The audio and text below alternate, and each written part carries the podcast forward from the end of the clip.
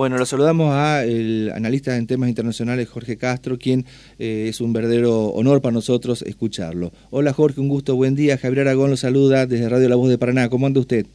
¿Qué tal? Buenos días, ¿cómo están ustedes? Encantado. Bueno, gracias Jorge. Eh, tuvimos el placer en su momento en la en 1990, cerca del 2000, que usted venía muy seguido a, Paraná a disertar y dar este charlas sobre lo que pasaba en el mundo en ese entonces, así que para nosotros es un verdadero gusto escucharlo y que nos diga, bueno, cuál es su opinión de lo que está sucediendo justamente en Brasil, que con esto que ha pasado en las últimas horas, donde lamentablemente eh, bueno, hubo movimientos que intentaron hacer este un golpe de Estado al, presidente Lula.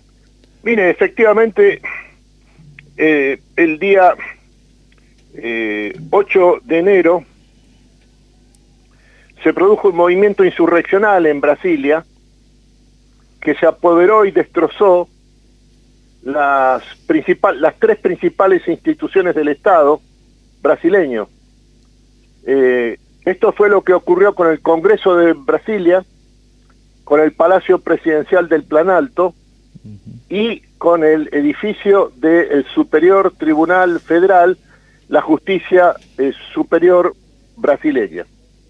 Eh, el dato más importante en términos estratégicos y teniendo en cuenta lo que viene en Brasil es que eh, esto ocurrió no solo contando con la asistencia o la pasividad de la Policía Militar del Distrito Federal de Brasilia, sino también con el hecho de que había, había y hay todavía dos unidades militares del ejército brasileño estacionadas en el subsuelo del Palacio de Plan Alto que no impidieron la acción de los eh, adentrando en lo que estaba sucediendo en Brasil, en Brasilia, justamente en la capital, que ha sido intervenida la Fuerza de Seguridad. Jorge, ¿no, ¿nos escucha usted nuevamente?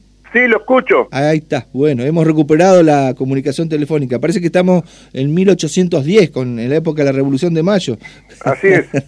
bueno, ¿qué nos decía? Eh, no hay problema. Mire, eh, el hecho más importante de lo ocurrido ayer, el, el, domingo en Brasilia, es el, en vista al futuro eh, y a la gobernabilidad del sistema del orden democrático brasileño, es que las dos unidades militares ubicadas en el Palacio de Planalto, que son la Guardia, la Guardia Presidencial, el Batallón eh, Duque de Caxias y el Regimiento de Caballería de Guardia del Ejército brasileño, no intervinieron en defensa del Palacio de Planalto cuando los insurrectos eh, asaltaron el palacio y destrozaron incluso el tercer piso del Palacio del Planalto donde están ubicadas las oficinas del presidente Luis Ignacio Lula da Silva. Esto lo que es un elemento de extrema importancia porque el poder militar, es como se sabe, es el núcleo del poder del Estado. Quien domina el poder militar es el que tiene en sus manos el verdadero resorte final de la autoridad política del Estado Nacional. Y como el comandante en jefe de las Fuerzas Armadas brasileñas es el presidente Lula, en su condición de presidente legítimo de los brasileños, elegido en la segunda vuelta del 30 de octubre, estas funciones del presidente Lula son indelegables y lo concreto es que no las ha asumido, al menos no las ha asumido todavía. Eh, mire, recién estamos mirando la información en los medios nacionales que hay 1.500 personas, hay 1.200 que van a ser imputados del delito de tentativa de golpe de Estado. Esto, por supuesto, son penas severas. Así es, efectivamente. Lo que falta saber es qué pasa con los mandos de las Fuerzas Armadas brasileñas que no cumplieron con su obligación de defender, de dar la orden de la defensa del Palacio del Presidencial del Planalto. Claro.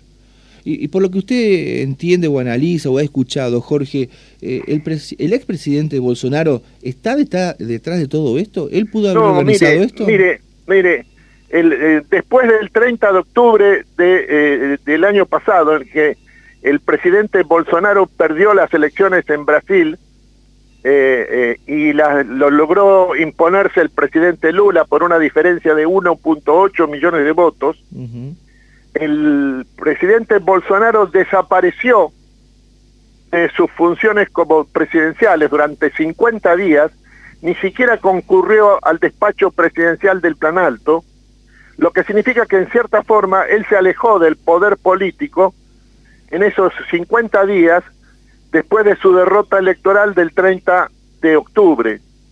En otros términos, eh, el presidente, eh, el expresidente eh, Bolsonaro, claramente tiende a ser una figura cada vez menos relevante en la política brasileña. Claro. ¿Hay algún paralelismo con lo sucedido en Estados Unidos con el expresidente Donald Trump cuando luego de su salida hubo ingreso por la fuerza al Capitolio?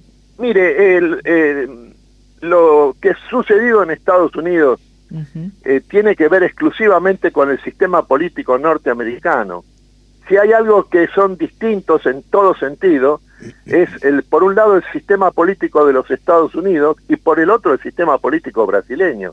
Hay que tratar de entender la especificidad de cada fenómeno político, no el parecido que pueda tener con otros fenómenos del, del mundo entero. Está muy bien. Jorge, eh, hay diferencias, vio, en el tratamiento eh, y se mete la ideología de por medio y esto eh, lamentablemente enreda las cuestiones, porque por la misma situación que se vive en, en, Brasil, que hay que, por supuesto, repudiar lo sucedido y defender al gobierno de Lula da Silva, algo parecido ocurrió en Chile y donde ahí se cambió un poco el ojo de lo que estaba sucediendo y hasta se justificó lo que ocurría en las calles o en Colombia pero como había algunas administraciones ligadas con la derecha, es como que se validó lo que estaba haciendo la gente. Mire, pero lo que importa es en los fenómenos políticos lo que tienen de diferente, no lo que tienen de semejante. Eh, en un país determinado, el caso este específico de Brasil, que es eh, la octava o novena economía del mundo y es eh, el único país de América Latina que tiene proyección internacional como con posibilidades de actuar como una potencia en el mundo.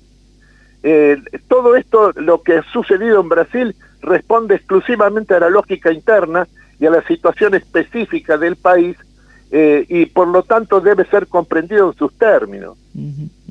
Eh, ¿Cómo analiza usted la, respuesta del gobierno argentino y de otras administraciones a nivel internacional, bueno, respaldando nada más y nada menos que al presidente Lula. Mire, la respuesta de apoyo de la Argentina es la misma que ha tenido en conjunto el sistema internacional, de respaldo al presidente Lula, por un lado, y de repudio a todo intento de derribar o de destruir el orden democrático brasileño. Eso es todo. Está muy bien. Eh, Jorge, y ya para ir finalizando, eh, no sé si eh, tiene que ver o no, pero bueno, la comparación que hizo el canciller este Cafiero, como que la gente Juntos por el Cambio o Macri directamente, también estarían detrás de todo esto en Brasil. Es un, es un disparate, y propio además de esta pasión argentina por utilizar la, la comprensión de los fenómenos internacionales. Claro para combatir y, repudiar acontecimientos exclusivamente internos de la vida política argentina. En definitiva, esto que ha dicho el canciller argentino no es otra cosa más que una pequeña miserabilidad eh, en términos de la enorme importancia que tiene el fenómeno brasileño. Muy bien. Bueno, Jorge, ha sido un gusto. Lo esperamos nuevamente por Paraná. Eh, ojalá pueda venir a deleitarnos con sus disertaciones, con su charla prontamente. Por favor, gracias por llamarme. Hasta luego. fuerte abrazo. La palabra del analista internacional Jorge Castro, quien eh, ha dado su opinión sobre lo sucedido en Brasilia, en la capital de Brasil, donde el presidente Lula da Silva ha sufrido un intento de golpe de Estado. Hay 1.500 personas detenidas, según la última información, 1.200 fueron ya imputados del delito de tentativa justamente de golpe de Estado, de la afectación a la institucionalidad, van a tener que eh, recibir este justamente un trámite judicial muy severo y la posibilidad de quedar este, detenidos, tirando con la situación de eh, tener que responder ante la justicia. Esperemos que todo se tranquilice. El presidente Lula eh, se ha reunido con los gobernadores de Brasil, con los integrantes